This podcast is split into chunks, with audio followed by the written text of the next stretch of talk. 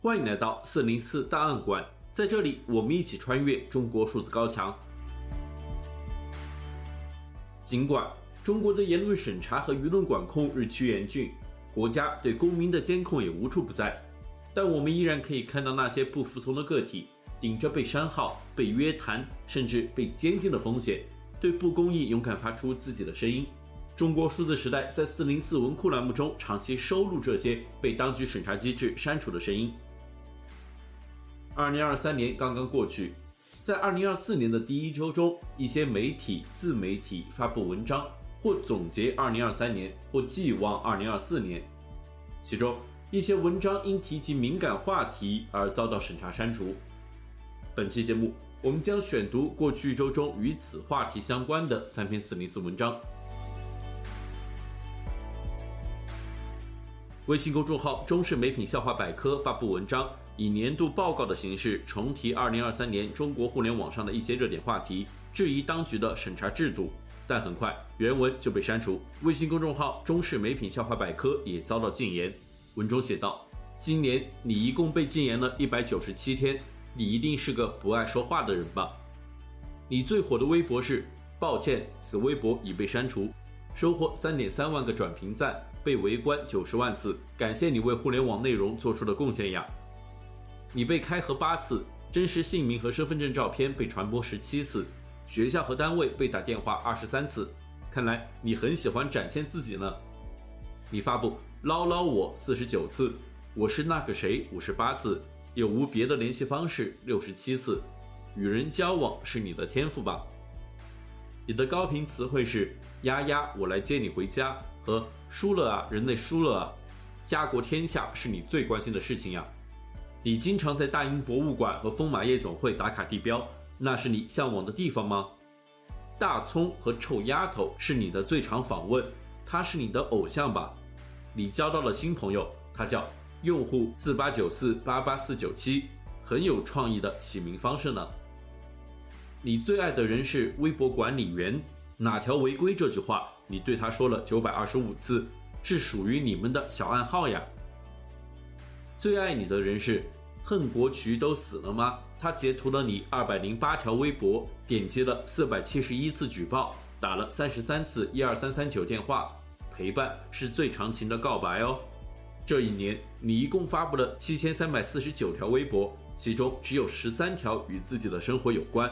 来年继续努力吧。二零二三年十二月三十日。财新周刊刊出了“二零二三终有一别”的专题，盘点二零二三年过世的中外各领域人物，配上各自的照片，并附上财新对他们的报道或附文链接，其中包括前总理李克强、医生蒋彦勇、高耀洁、法学家江平、他中毒受害者朱令等等。但这篇专题文章却遭到删除。在这篇文章遭到四零四的同期，有网友注意到。拥有五百二十二万粉丝的财新传媒总编辑胡舒立的个人微博疑似被清空，无任何内容，原因未知。该情况引发大量猜测。二零二三年一月二日，有网友将“二零二三终有一别”图文专题制作成了视频版并发布。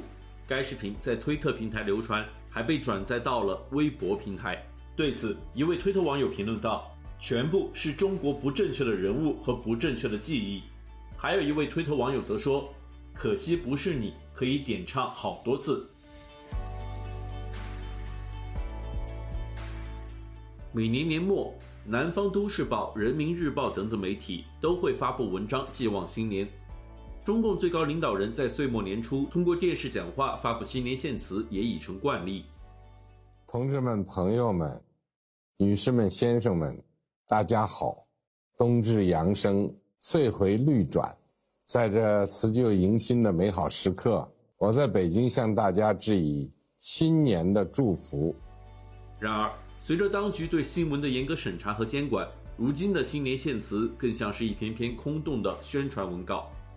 对此，微信公众号“旧闻评论”发布文章讽刺，但原文很快便遭到删除。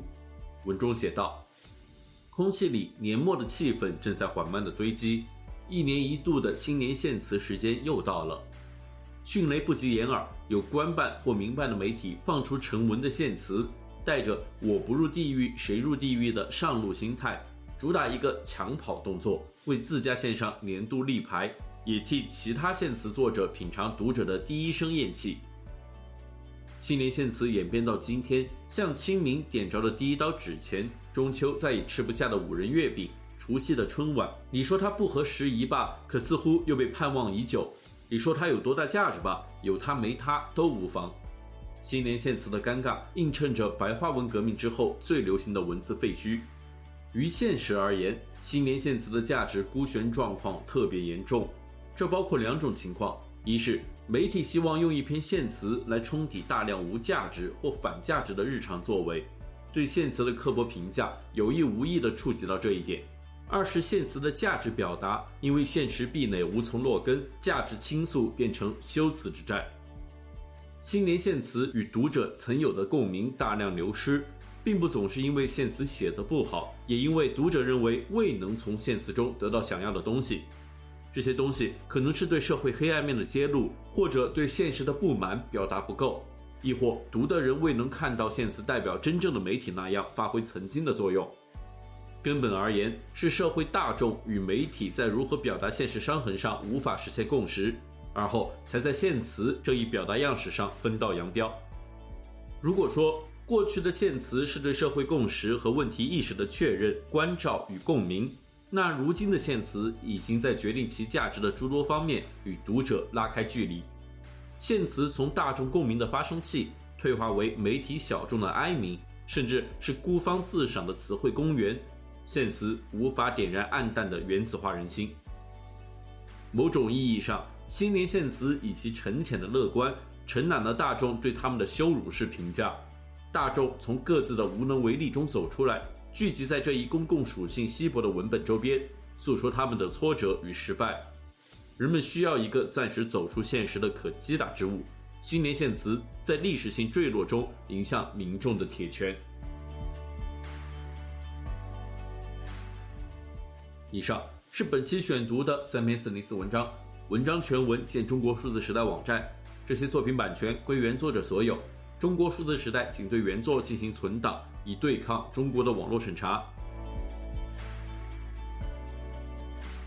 中国数字时代 CDT 致力于记录和传播中文互联网上被审查的信息，以及人们与审查对抗的努力。欢迎大家通过电报 Telegram 平台向我们投稿。为记录和对抗中国网络审查做出你的贡献。特稿地址请见本期播客的文字简介。阅读更多内容，请访问我们的网站 CDT.ME EIA